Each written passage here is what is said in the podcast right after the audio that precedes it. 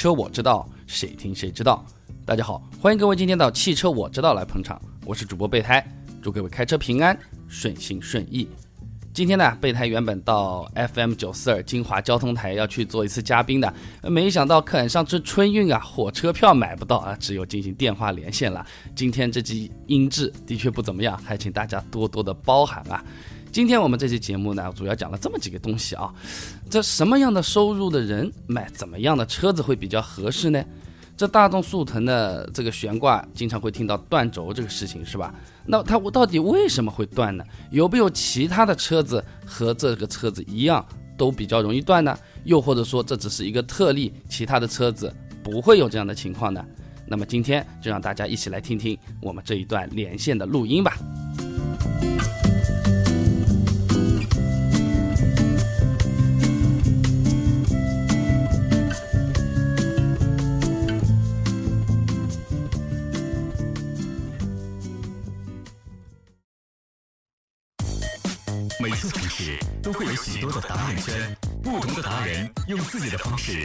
这个城市里有滋有味的生活着。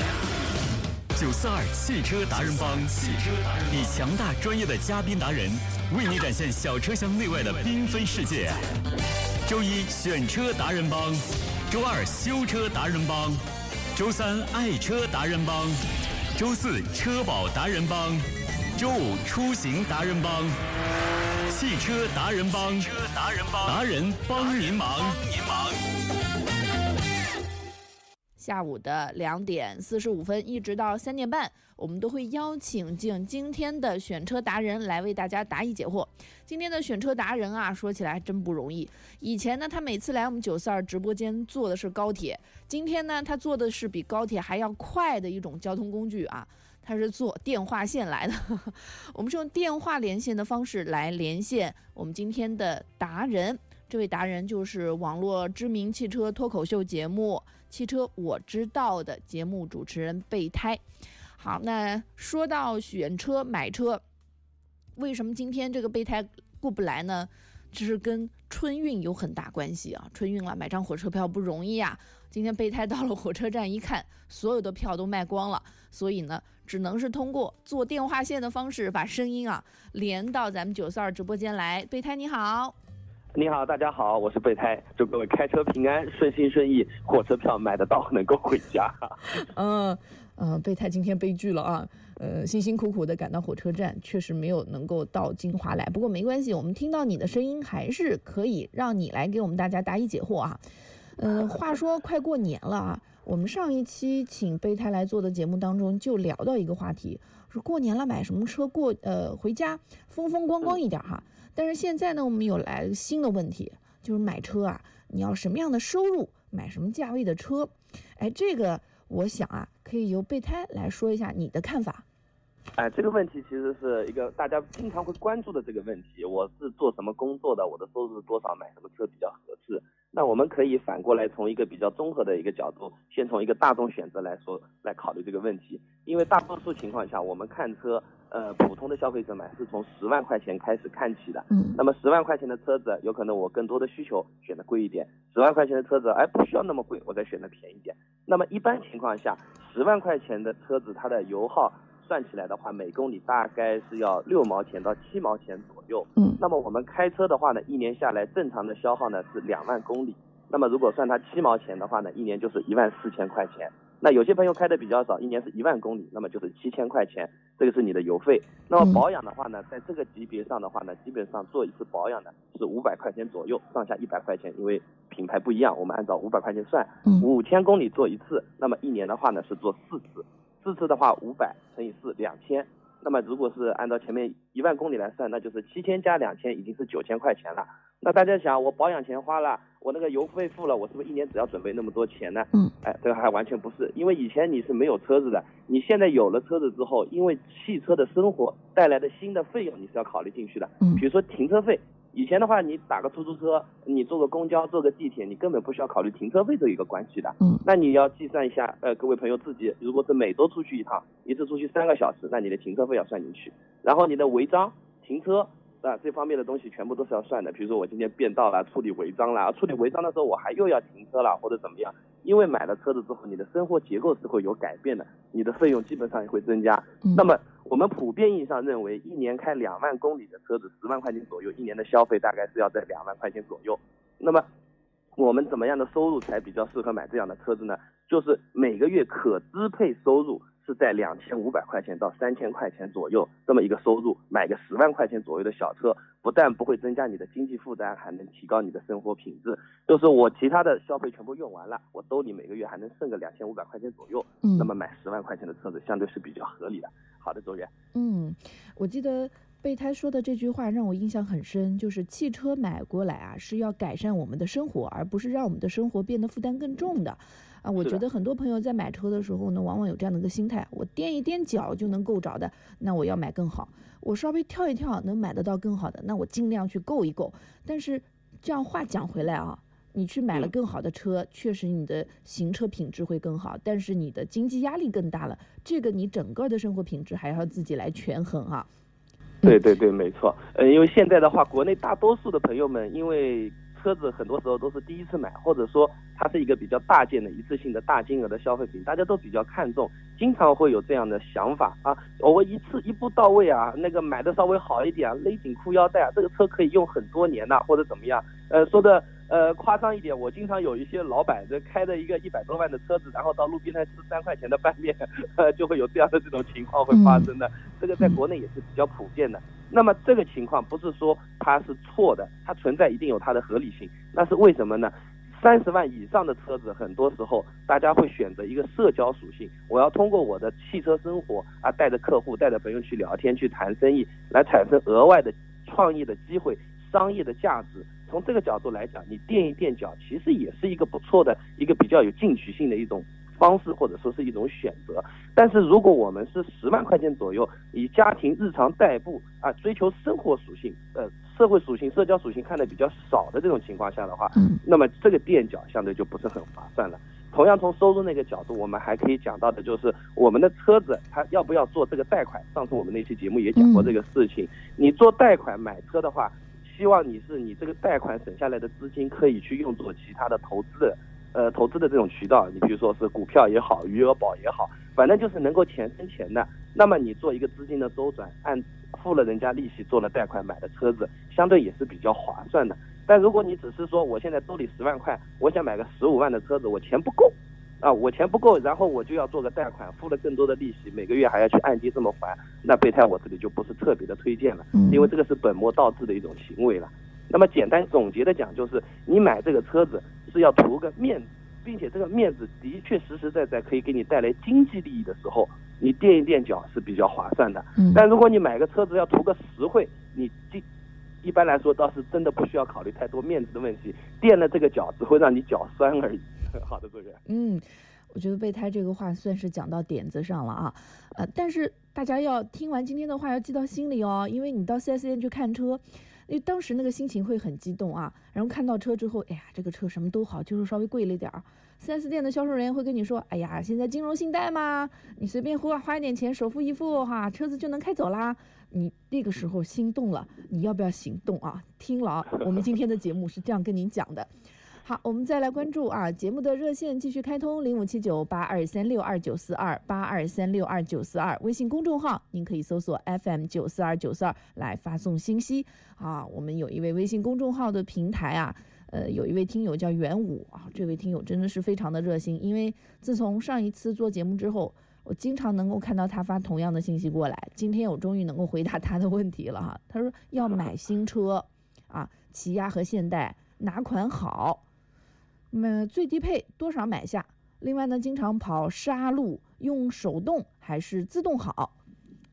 啊，这个倒是一个非常有意思的一个问题，因为它相对来说的话，它对一个买车的环节的认知结构，它是相对不是特别全面的，因为它只嗯讲了起亚和现代，它没有讲它大致上有多少的预算，嗯或者说要买一个怎么样的车型，是 SUV 还是轿车。呃，还好后面刚才讲了一下，它是要要开沙路，对吧？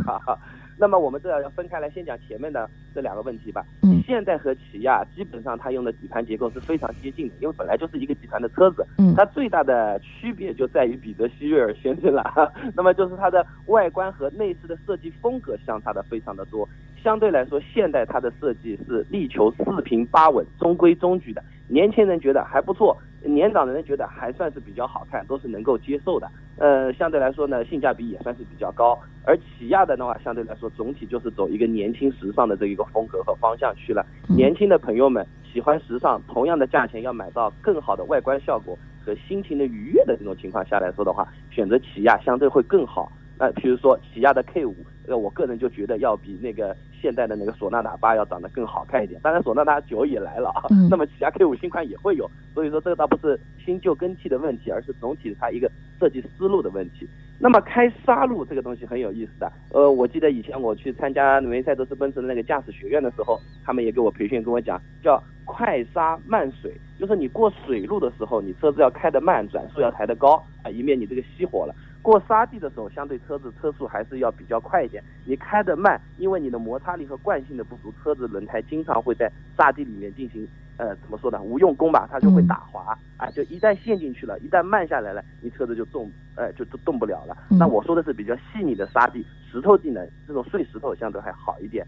那么说到那个手动挡还是自动挡的问题，如果你是驾驶水平比较好的一个专业的驾驶人士，或者说你的车子它没有特别好的抓地力，比如说 ESP 也没有的，智能驱动也没有的，那这种情况下的车型选择手动挡，你的这种脱困能力相对会更好一点。如果你自己开车水平比较好，或者你有一个高手在边上给你做指导的话，嗯那对于我们大多数普通的朋友来说，首先开沙地的机会其实是非常少的啦，呃，不会有太多。那么真的如果是开到了沙地和雪地这种情况下，选择一个带 ESP 的，并且是四轮驱动的车子，相对会更好一些。那么现代和起亚选择四轮驱动的 SUV 还是比较不错的，相对来说。嗯，好，嗯，所以刚才备胎讲到，开沙地的话，呃，这个车它的配置，它的一些呃是否是两轮还是四轮驱动很重要，但还有一点就是你操控汽车的人也要懂方法，这个很重要啊。没错，没错。嗯，好，我们继续来连线手机号码末语数零五幺零的朋友，朱先生您好。啊，喂，主持人你好，备胎老师好。嗯哎，你好，你好。哎，你好，我想咨询一下，因为驾照刚考出来嘛，就是想买一个代步的车子，价格嗯在十万块钱以内的。我现在有看那个现代的那个瑞纳，嗯还有那个起亚的 K 二，嗯。这两款车子哪个更比较就是实用一点？呃，从实用的角度来讲的话，我们综合一下，我先告诉你个结论：是现代的瑞纳会比较好。呃，现在的瑞纳和 K 二其实也是差不多的同门兄弟的车子，但是瑞纳的车子它的外观设计上面比较四平八稳。刚才我讲到过的，它的保有量和销量要比 K 二更好，意味着你以后后市场脱保之后，你去买一些维修配件啊，做一些保养，它的价格是要比 K 二是要便宜的。然后你说这个车子呢，本身机械结构和性能它不会比 K 二差，然后用车成本呢，呃，相对来说瑞纳又更低了。从实惠的角度，的确是瑞纳好，除非你对外观上面来说你特别特别喜欢 K 二，除了这个情况之外，那你买那个起呃，那买那个现代的瑞纳相对来说会更好一点。我推荐呢，新手呢就买一个自动挡的最低配，如果您抽烟的话，可以提一提配置，加一个天窗。啊，那还还有没有就是还有没有别的款式的车子可以推荐一下？呃，别的款式的推荐的话，我给你一个建议，我这里很多的新手车主的朋友经常会有这样，像买衣服一样，A 好不好看，B 好不好看，有没有 C，有没有 D，这样的话你会越挑越眼花。你关键还是要先问自己，我买一个车子，我比如说我前面说的是我要经济实惠的代步，那我代步主要是跑短途还是长途？我是高频次短途还是低频次的长途？这个你是可以考虑这方面问题的，包括我的油油费。呃，哎，您讲。基本嘛，就是平时在市市区里面上下班开开，可能就是过年的时候回家会开一下长途这样子。啊，是这样的，是吧？然后的话，你平时在市区开，是不是主要是你一个人开？啊，对。主要是你一个人开，然后你上下班的那条路堵不堵？然后的话是两车道的还是三车道的，还是小路？停车好不好停？啊，停车好停的，然后路也是很宽的，就是三个路的，就是雪峰路这里。啊，那如果是这种角度来考虑的话，呃，那么基本上你的油耗不会太高，然后你的变现的需求不会特别特别的大。那么呃，福特的福克斯和福特的嘉年华这一大一小两个车子，你可以去考虑一下。福特的车子相对外观是比较时尚年轻的，安全性也比较好。因为刚才你说你有可能要开车回老家或者怎么样，装货装载能力的话，呃，福特的福克斯要好多了。呃，相比嘉年华来说的话，嘉年华的好处是在城市里面穿梭和代步的话，停车也比较方便。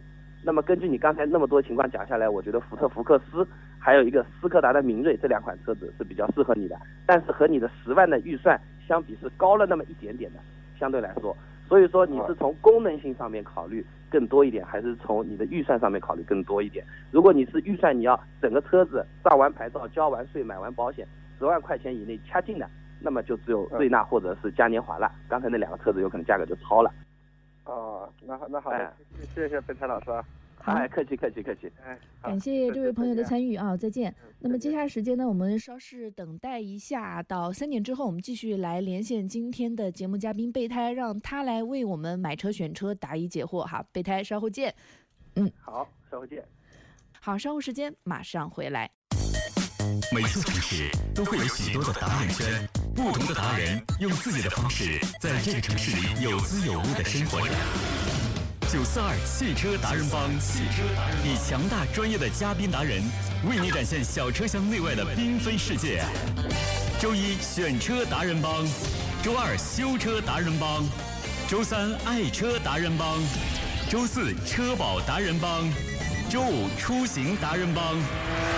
汽车达人帮，车达人帮，达人帮您忙，帮您忙。好，接下来时间我们继续回来今天的选车达人帮的板块啦，继续请进我们今天的选车达人，网络脱口秀节目《汽车我知道》的主持人备胎。备胎你好，大家好，我又回来了。嗯，好，那么三点之后我们继续请备胎啊来回答我们广大九四二听友的提问啊，大家可以打电话，也可以发微信继续来收听和参与我们的节目。备胎啊。嗯，有一位叫明天的朋友呢，他在微信当中发的这条信息，这个我们应该上一次节目说起过，但是我觉得这个范围比较大啊，不晓得备胎你会怎么来回答？他说我想买一台十万块钱左右的家用车，能介绍一台车给我吗？哈哈，这个问题是非常非常大的。嗯，之所以那么大，不是因为这个朋友考虑的好像比较粗浅，或者说是不懂车子，是大多数的国内的消费者他都在问这么一个相同的问题。大家考虑的焦点就是十万块钱我买个什么车子。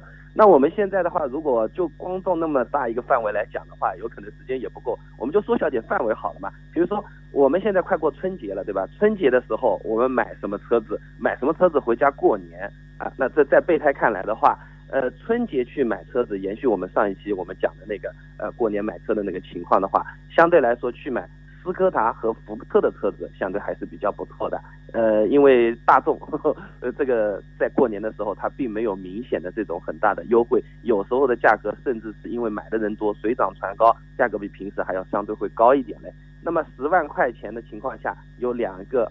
比较分歧点的地方就是，有的朋友是我要裸车买一个十万块钱，嗯，那么可以买一个福特福克斯或者斯柯达明锐的低配，嗯，但如果我是全部这个东西全部要弄好上路要十万块钱，那只能降一个级别了，只能买福特的嘉年华或者是买斯柯达的精锐或者是新锐这两个车子了。嗯，那么同样刚才如果有比较细心的朋友在听我们 FM 九四二的朋友会想，贝德老师你不是说嘛，我一年是开两万公里啊，然后是买个十万块钱左右的车子，怎么一年要？两万块钱呢？刚才因为时间的缘故没有讲到，因为你还要买一个车子的保险，嗯，就是保保险其实是个大头，你停车费不可能一年停个五千块钱，对吧？嗯。保险我们在新手买十万块钱左右的车子的时候，买保险只要买四项基本险就可以了，然后第三者责任险是五十万。哎，有些朋友会想啊，那第四项基本险到底是什么险或者怎么样？你不用记那么复杂，跑到 4S 店跟人家说，我就只要四项基本险。然后第三者你给我五十万或者一百万就可以了，这个他们是不会给你弄错的，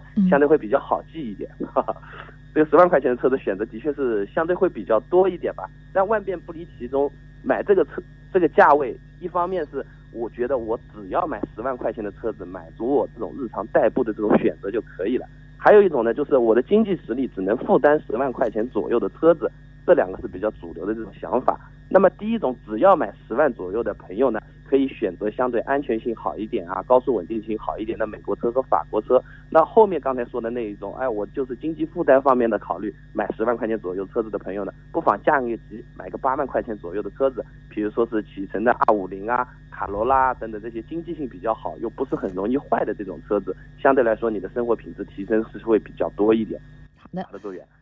我们接下来还有两位听友在等待着接听电话，先请进手机号码末尾数幺七九七的听友张先生，您好。你好，哎，你好，啊，你好，我想问一下，那个就是那个上海大众的朗逸和现代的悦动啊，这两款车哪款好一点呢？呃，这两款车子的话各有各的好。如果从省钱的角度来说的话，大众的那个朗逸基本上是无敌的，呃，因为它的那个配件比较成熟，国产化率也非常的高。然后呢，它的那个底盘结构和技术呢，相对用的比较老一点。老的好处就是大家都会修，那么你的修修的成本、买配件的成本，呃，然后做保养的成本，绝对是要比现在的悦动要便宜的多。那么反过来讲的话，现代悦动它的综合的操控的表现、后排的那些空间、外观的设计和朗逸比起来的话呢，只能说是见仁见智而已。那你比如说啊，我觉得朗逸还比现代悦动要好看一点啊，那这个相对来说就没有太大的意义。实惠肯定是朗逸要实惠，但是悦动它也不是一点优势都没有，悦动它保有量其实还也还算是比较 OK 的，它的相对的驾乘感受和舒适度要比朗逸要稍微要好一点。所以说，朋友你挑这两个车子，你最关心的那个点是哪个点？图实惠那就肯定是朗逸了。现在我的问题是我呃，他们嘛，有些人说好像是朗逸的那个，我想买个中配嘛，但听说呢，他们好像说天窗这块呃很容易漏水啊，朗逸这款车。呃，天窗很容易漏水，在我这里的维修数据看的话是基本上是没有的，但是天窗异响的机会还真的是会有的。那漏水也好，异响也好，它其实是一个天窗的密封度、它的密封胶条的一个整合和施工状态的一个情况。那么就是如果你自己没有认识比较关系好的第三方维修厂的话呢，你车子买来如果有进沙子或者异响或者漏水，的确是一件比较麻烦的事情，要跑到 4S 店去了。如果有认识呢，直接就换，大概花八十块钱左右换一个第三方的更质量更好的胶条，就完全可以解决掉这个问题。朗逸相对这种类似于的小的问题是比较多的，你知道它原因在哪里，处理起来其实很便宜很方便。但如果你不知道这个东西怎么弄，这个车子会闹心闹死你的，非常头疼的。哦，我还想问一下嗯，就是那一款还有那款不是呃一汽大众的那个速腾嘛？嗯，那一款车我的话是，呃，你说我开始看见过，好像低配的是要，它是卖一点一点四 T 的，好像是，和那个朗逸比起来呢，呃，如果你从操控、底盘和技术角度来说呢，这个速腾是完 完胜这个朗逸的，比朗逸先进的太多太多了。只是你有没有必要的问题，你驾驶感觉啊，开车爽不爽啊，高速稳定性啊，静音啊，什么都是要要要比朗逸要好。这个车子油耗也比朗逸要比朗逸好。嗯，要比朗逸要好。但同样的，它也比朗逸贵呀。就是你不光是养养那个比朗逸贵，车子买卖也比朗逸贵啊。呃，比朗逸稍微贵一点。现在好像朗呃不是大众出来一款那个零度嘛？啊，对对对，朗曼要跑斗零度，嗯。对呀、那款车呃是现在是呃大概是什么价？知道不啦？这款车？哎，价位我没法跟你讲，你只能 4S 店去问，因为我这里价格是全国的价格了，和地区有有一点区别。关键的问题啊，哦就是你比如说你大众的 CC，你喜不喜欢？零度其实就是一个小 CC，它给你一种很好的轿跑的这种感觉。啊，它自己也宣称了这个车子是比较宽的，空间是比较宽敞的，然后动力也比较好，整整车开起来有一种运动感，这种操控驾驭的这种力回馈和底盘滤震，相对都是偏运动化的调教的，做的是比较不错的。那如果你不是很喜欢这种，喜欢舒坦点，坐的舒服，不是要很颠的，又要省钱的话，那这个车就不合适了，要看你脾气的。因为 Lamando 这个车子和速腾比的话，最大一个区别就是它的顶部空间相对会差一点，它又宽又矮，相对来说。哦，我知道了。嗯，哎，对我建议啊，这几个车子你要去试乘试驾一下。试乘试驾的焦点是在哪里？就是你那个朗逸，你你去选那个一点六的自然吸气的车子，开的时候你觉得动力会不会不够？然后呢，你去开开那个朗曼多的那个车子的时候，你觉得顶部空间你能不能接受？会不会觉得压抑？这倒是比较大的一个重点了，你可以去感受一下。嗯，好的好的啊。嗯哎，好，谢谢。好，感谢这位朋友参与，再见啊。好，接下来时间我们继续来和大家关注选车达人帮。我们今天继续请进今天的选车达人，网络脱口秀节目《汽车我知道》的主持人备胎。呃，我们线上这位朋友确实可能等待时间太长了，电话线已经断了。但是呢，我们微信公众号上还有很多朋友在等着答案呢。备胎你好，哎，大家好，我又回来了。嗯，好，在这里呢，有朋友来问说 T 六百和 S 七哪哪个好啊？今天是一反常态，以前是一般是问哈佛为主，今天是对对对，众泰哈啊，嗯，众泰这个车子相对来说，呃，T 六百和 S 七对吧？嗯那个首先本人备胎的话，他我自己是不是很喜欢 S 七这个车子的？嗯 呃，我肯定是要投给 T 六百的。那我具体来讲一讲，首先先讲那个 S 七，我不喜欢它在哪里啊？就比亚迪的 S 七对吧？哎，嗯比亚迪的 S 七、比亚迪的 S 七这个车子，它的配置非常的高，可以甚至是可以讲同级别是最高的。嗯然后它的空间也是非常大，排不了第一也能排前三。然后它的外观样子也设计的非常好。然后呢，这个价格还非常便宜，你到 4S 店去买还能有额外的这种优惠，怎么听都非常美妙动人。但是我们回到呃回到这个维修厂，把这个车子从架起来，从底盘从下往上看，它的那个悬挂和摆臂的那个粗细程度还抵不过一个丰田卡罗拉的一个摆臂的二分之一那么粗。它的嗯用料在结构上面，刚刚性的用料上面，我是给它差评的。那从性价比的角度来说，我是要给它好评的。这也是我不太喜欢这个车子的一个缘故，就是说你在城市里面开这个车子完全能胜任，非常好。但是你如果是上高速或者走一些比较复杂的这种地形或者是道路的话呢，它的可靠性其实是要打一个问号的。那么回到那个众泰的那个 T 六百，这个也算是一个新车子嘛，样子我还是非常的喜欢的。呃，然后我这个也因为那个众泰就在我们杭州有厂的嘛，我也去了解了一下这个车子，它的配置、外观设计和动力都是相对是比较不错的。呃，然后它的底盘就像刚才备胎我讲的那个情况，它的用料还是要比比亚迪的 S 七要好得多。啊、嗯光光从粗细。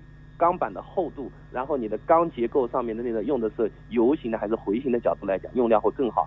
但是 T 六百它不是没有什么小毛病或者怎么样，它的小毛病相对是比较多的。众泰的车子一直下来，它的拼装工艺在国产的自主品牌里面算是比较低的，相对来说小毛病就是要比吉利啊或者是比亚迪这种还是要更多一点。嗯所以说这两个车子里面，从我备胎自己的喜好来讲，因为我不喜欢用料不是很好的车子嗯，从喜好来讲，我会选择 T 六百。但是如果我是一个上班族，这就是不喜欢折腾的，买个车在城市里开开就行的话，那 S 七它的相对来说的性价比会更高。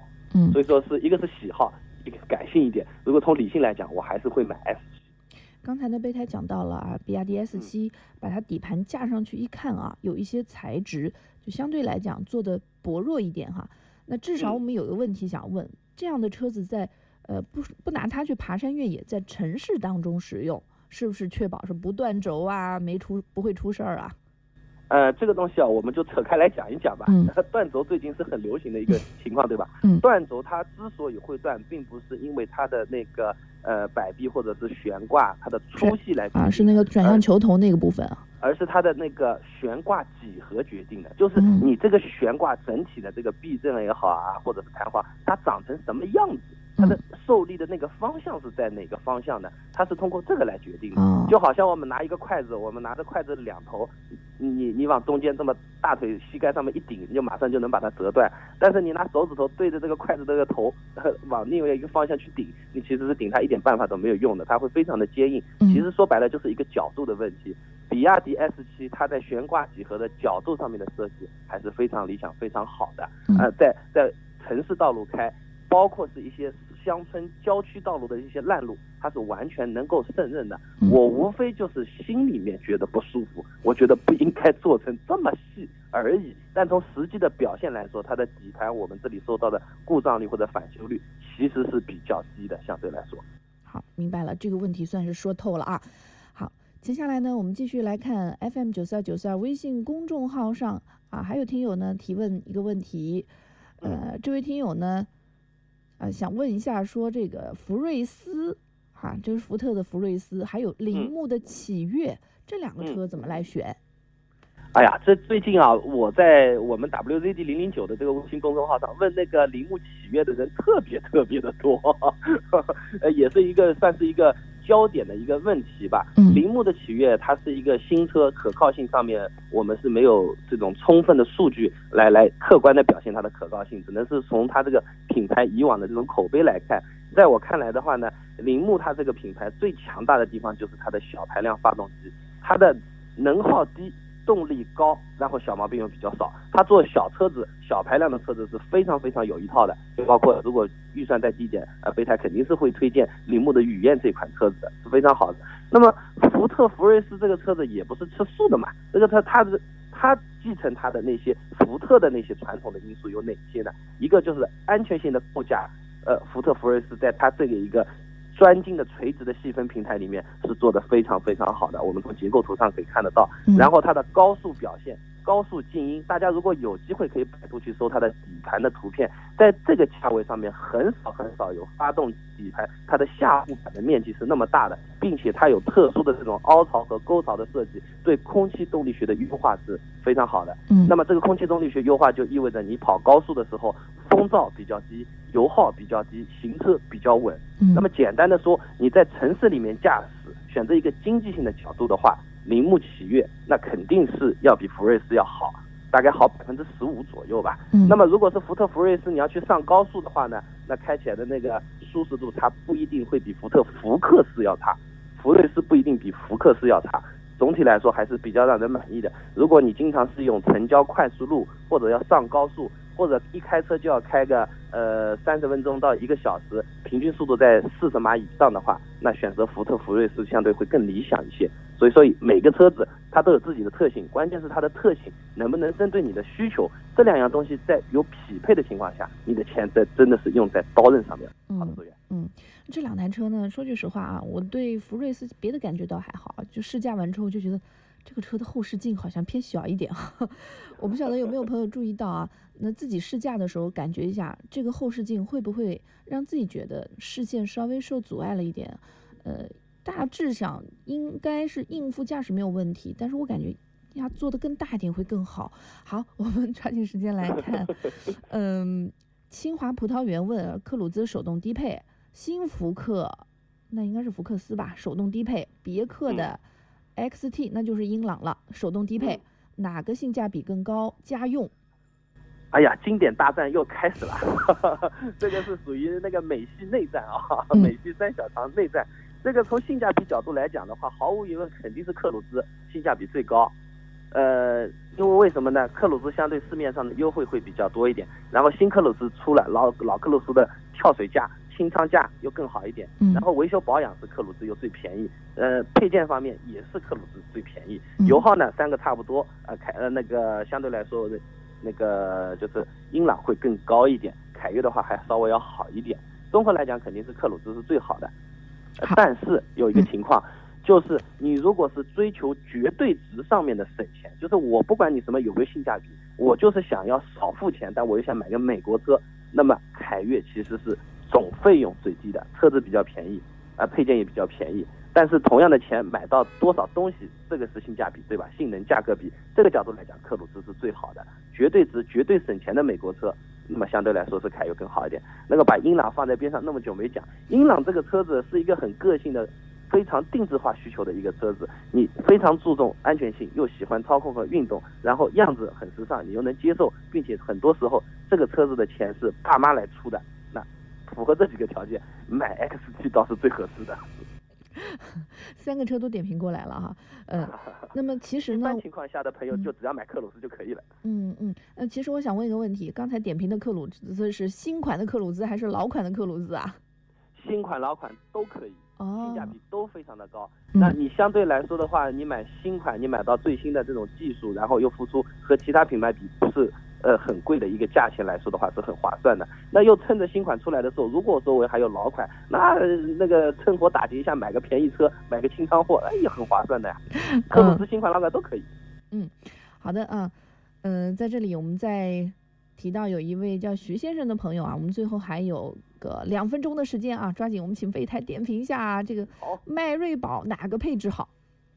迈锐宝的话是自动挡的最高配，配那个相对来说性价比是最好的。为什么呢？呃，大多数车子我们都是买低配的，迈锐宝这个车子常年不好卖，常年冷门，各种放血跳楼价，哎，买最高配就更难了，就买的人就更少了。嗯大家看到你这个金菩萨在那边的话，呃，他一定会给你非常非常大的优惠，等于说你花了低配的钱买到一个高配的一个车子，全部都像送你的配置一样的，绝对买最高配最划算，性价比一定是最高配最最最好。啊，杀的最狠的一款最好啊，明白了。嗯，对。哎，好，时间关系，我们今天的汽车达人帮啊，为周一的特别板块啊，选车达人帮就和大家关注到这儿了。非常感谢备胎今天啊，百忙之中啊，赶到火车站又赶回办公室 来电话连线啊。哎，我们怎么听到你备胎的节目呢？呃，可以关注我们的微信公众号 WZD 零零九，就是我知道拼音的第一个字母 WZD 零零九，WZD 零零九，汽车我知道，直接关注我们微信号，直接能听的。嗯好的，非常感谢备胎，下周一我们继续为大家带来选车达人帮，拜拜。祝各位好运，再见。好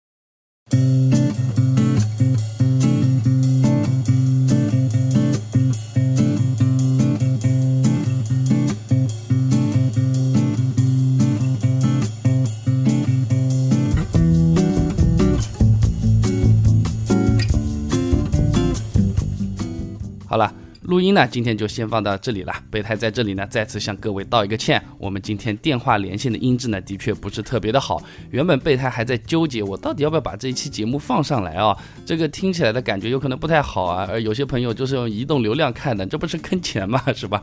后面我想了想，今天讲的几些内容还是相对是比较实用的，对部分朋友来说的话，还是有一定的参考意义的。所以咬了咬牙，哎，把这个音质稍微做了改善一下，把音量呢调到稍微高一点，然后呢再降噪做了一下，哎，反正是能做的事情都做好了。不过最后的音质还不是特别的理想，甚至是比较差吧。这里还请各位听友多多包涵，跟大家说一句抱歉了。那后面下次做节目的时候，备胎一定会直接跑到。呃，怎么说？跑到直播间去是去做的，火车票没有，我自己开车过去，也希望能够给大家带一个带来一个清晰的节目吧。哎呀，真的是不好意思啊。呃，那么今天我们先讲到这里吧，后面呢有比较好玩的大招等着各位。来我们的微信公众号 WZD 零零九，实时关注我们的问答动态，说不定你就是那第一个获奖者哦。好吧，今天我们就先讲到这里吧，祝各位好运，再见。